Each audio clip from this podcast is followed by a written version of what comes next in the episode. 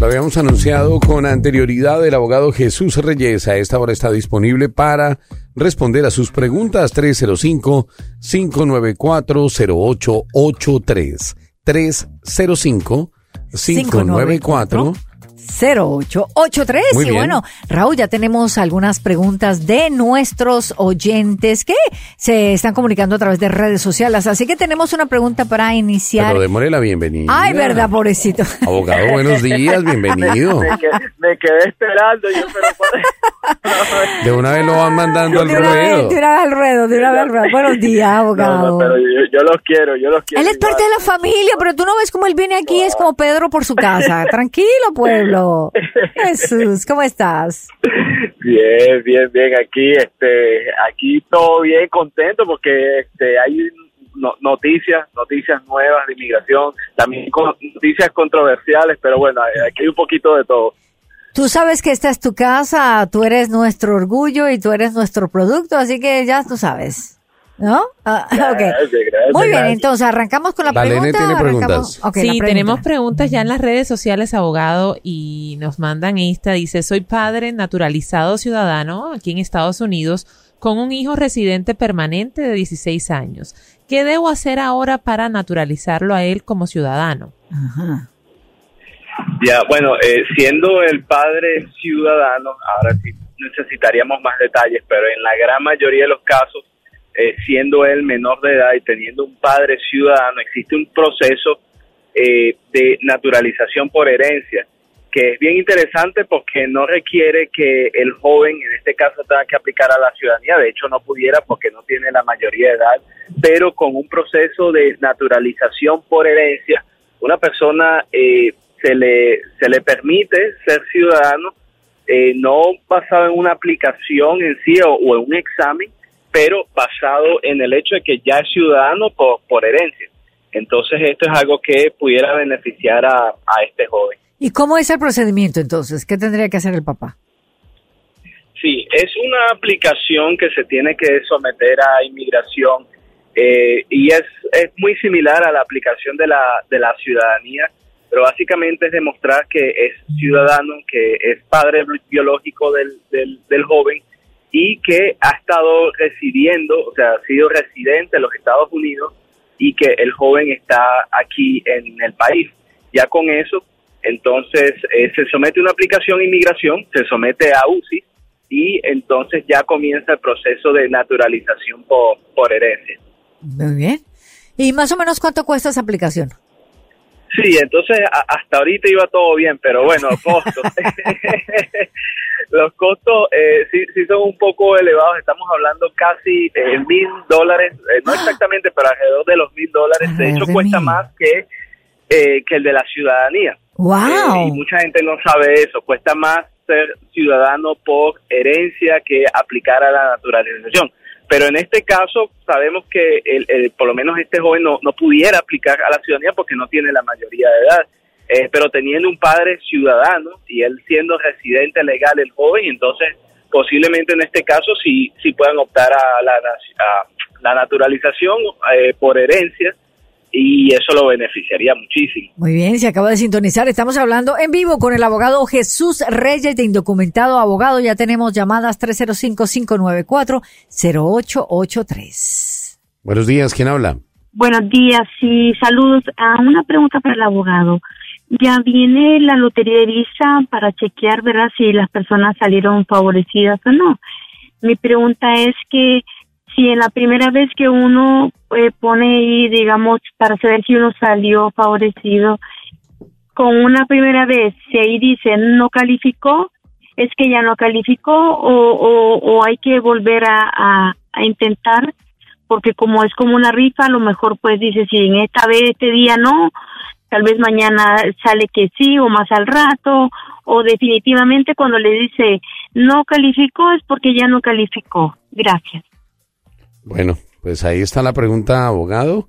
Ella pregunta acerca de la lotería de visas y dice que pues quiere saber si ya calificó o no calificó y pues cómo funciona este procedimiento específicamente en la Lotería de Visas, abogado.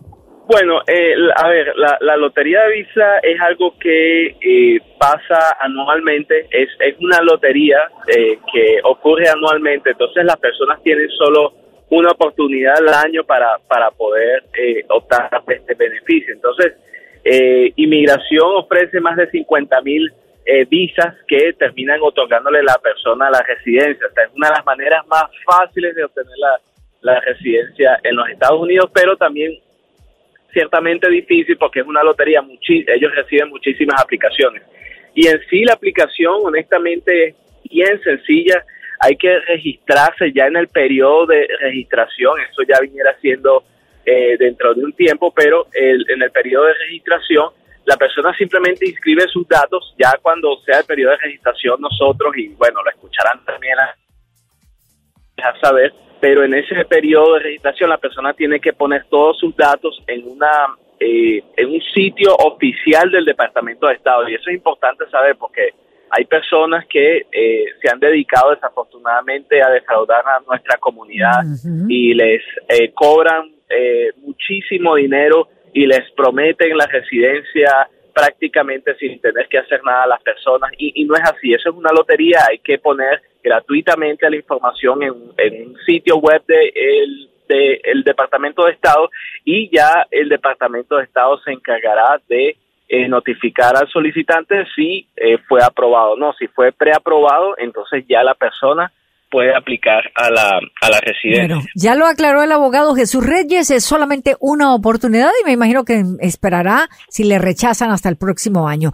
Triple ocho, mi gente, triple ocho, seis cuatro cuatro, tres seis ocho tres, triple ocho, seis cuatro cuatro, tres seis ocho tres. Abogado Luis me pregunta aquí por línea interna, estamos en proceso de asilo, dice él, tenemos corte en un año, pero él dice que trabaja en una empresa que le puede dar visa de trabajo. Dice que ha hablado con varias personas, pero le dicen que por tener estatus de asilo no se puede, esto es correcto o pueden hacer el cambio de estatus estando ya en un proceso de asilo. Depende, Depende de que, depende, porque si la persona, eh, hay, hay varios factores que hay que ver para ver si, si en este caso Luis puede aplicar a, a una visa de trabajo estando en asilo. Eh, ciertamente si Luis entró legal al país, supongamos una visa de turismo, eh, no cayó en estadía ilegal, estadía ilícita, y estando en su proceso de, de asilo, una compañía quiere solicitarlo, supongamos por, por una eh, petición laboral, por medio de una certificación laboral. Eso es algo que sí se puede. De hecho, muchísimas personas han optado a la residencia aún estando en casos de asilo porque los pidió una compañía. Y eso, eso es un beneficio grande, pero es importante saber que eso es solo para personas que hayan entrado legalmente con una visa a los Estados Unidos, no hayan acumulado más de 180 días de estadía ilícita en el país y que no tengan una historia criminal. Solo esas personas que están en un proceso de asilo y tienen esa petición pueden optar a una certificación laboral y posteriormente una, una petición que les diera hasta la residencia. Muy bien. Muchísimas gracias al abogado Jesús Reyes de Indocumentado Abogado.